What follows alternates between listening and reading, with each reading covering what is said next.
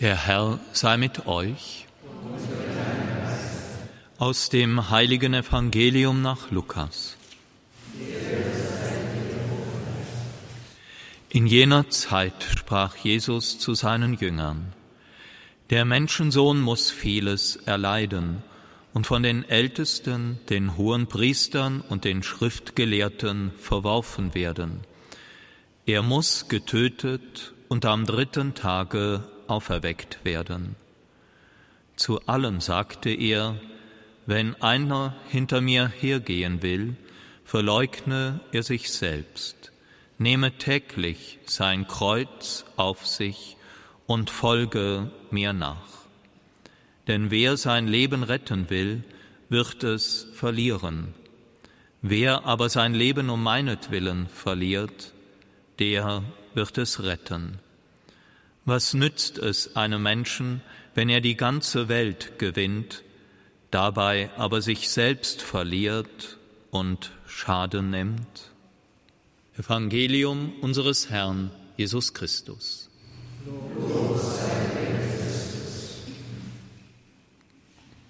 Liebe Schwestern und Brüder, wir haben in der Lesung den Abschluss jener langen Rede gehört, die Mose an der Schwelle der jüdischen Überlieferung nach, an der Schwelle zum gelobten Land an sein Volk gerichtet hat.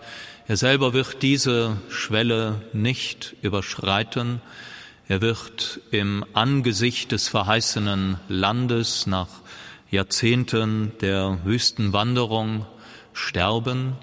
Aber noch einmal richtet er sich die Rede, sie geht über so gut wie das ganze Buch Deuteronomium, über 30 Kapitel.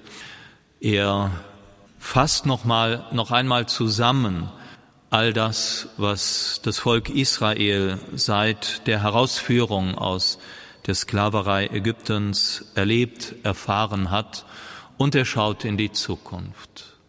Welche Zukunft kommen wird, er kann es nicht sagen, aber seine Botschaft ist, ihr habt es selber in der Hand. Das lege ich euch vor. Tod und Leben, Leben oder Tod, Segen oder Fluch.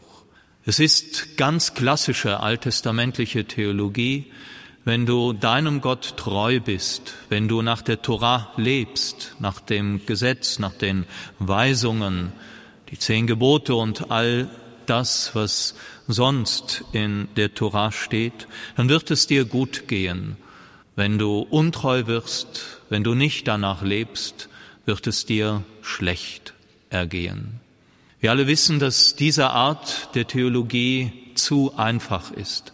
Aber zunächst einmal ist sie auch richtig.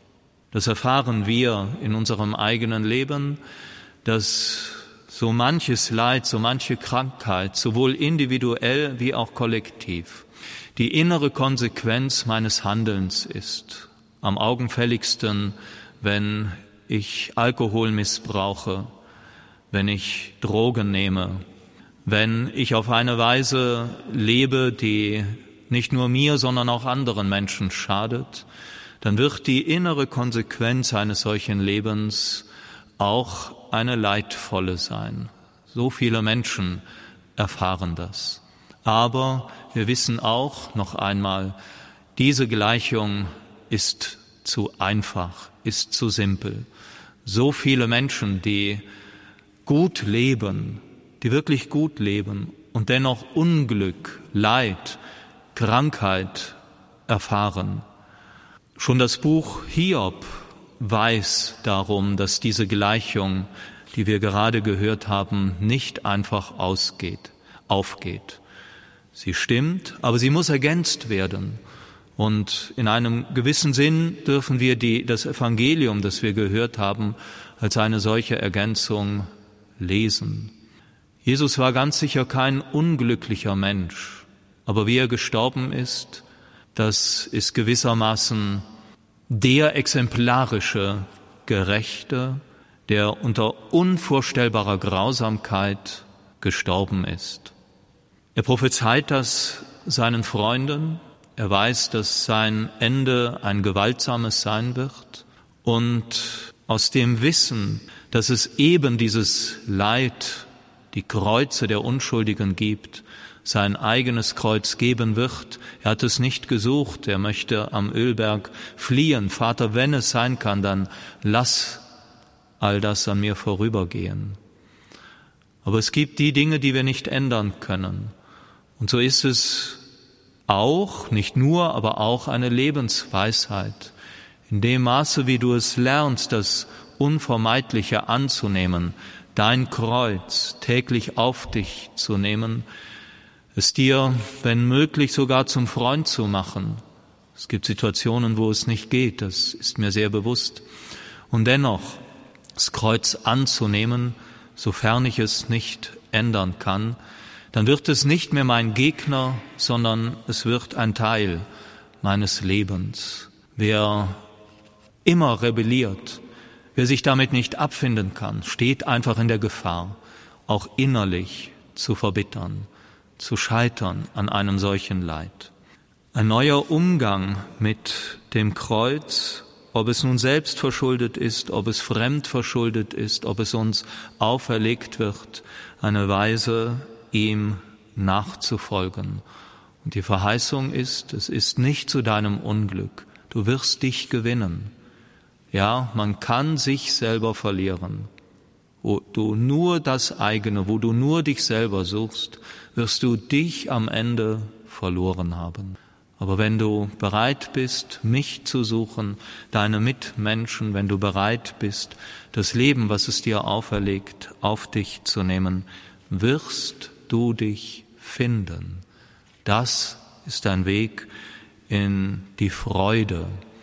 Und wenn wir heute unserer verstorbenen Barbara Fuchs gedenken, für sie beten, dann dürfen wir auch für sie glauben, hoffen. Sie war am Ende ihres Lebens dement, haben sie mir gerade erzählt, dass auch sie jenseits der Todesschwelle eine Freude erfährt, die wir hier auf der Erde wahrscheinlich nicht einmal ahnen können.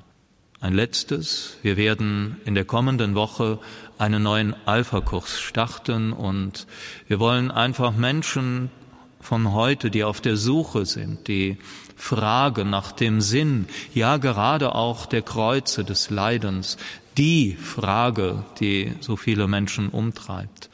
Die Fragen, hat das einen Sinn? Gibt es einen Gott, der mich tröstet, der mich trägt, der mir Kraft gibt, auch mitten in solchen Situationen. Darüber wollen wir sprechen und es sind einige hier, die dabei mithelfen aus unserer Gemeinde, die Zeugnis geben von ihrem eigenen Glauben und versuchen es weiterzugeben und die nachher für diesen kommenden Alpha-Kurs auch gesegnet werden und auch ich möchte jetzt dieser Stunde noch einmal einladen, vielleicht ja, sich darauf einzulassen, als Teilnehmer sind die, die hier in der Kirche sind, angesprochen und vielleicht auch die etliche von denen, die über Radio oder über Livestream mit uns verbunden sind und hier in der Nähe wohnen. Amen.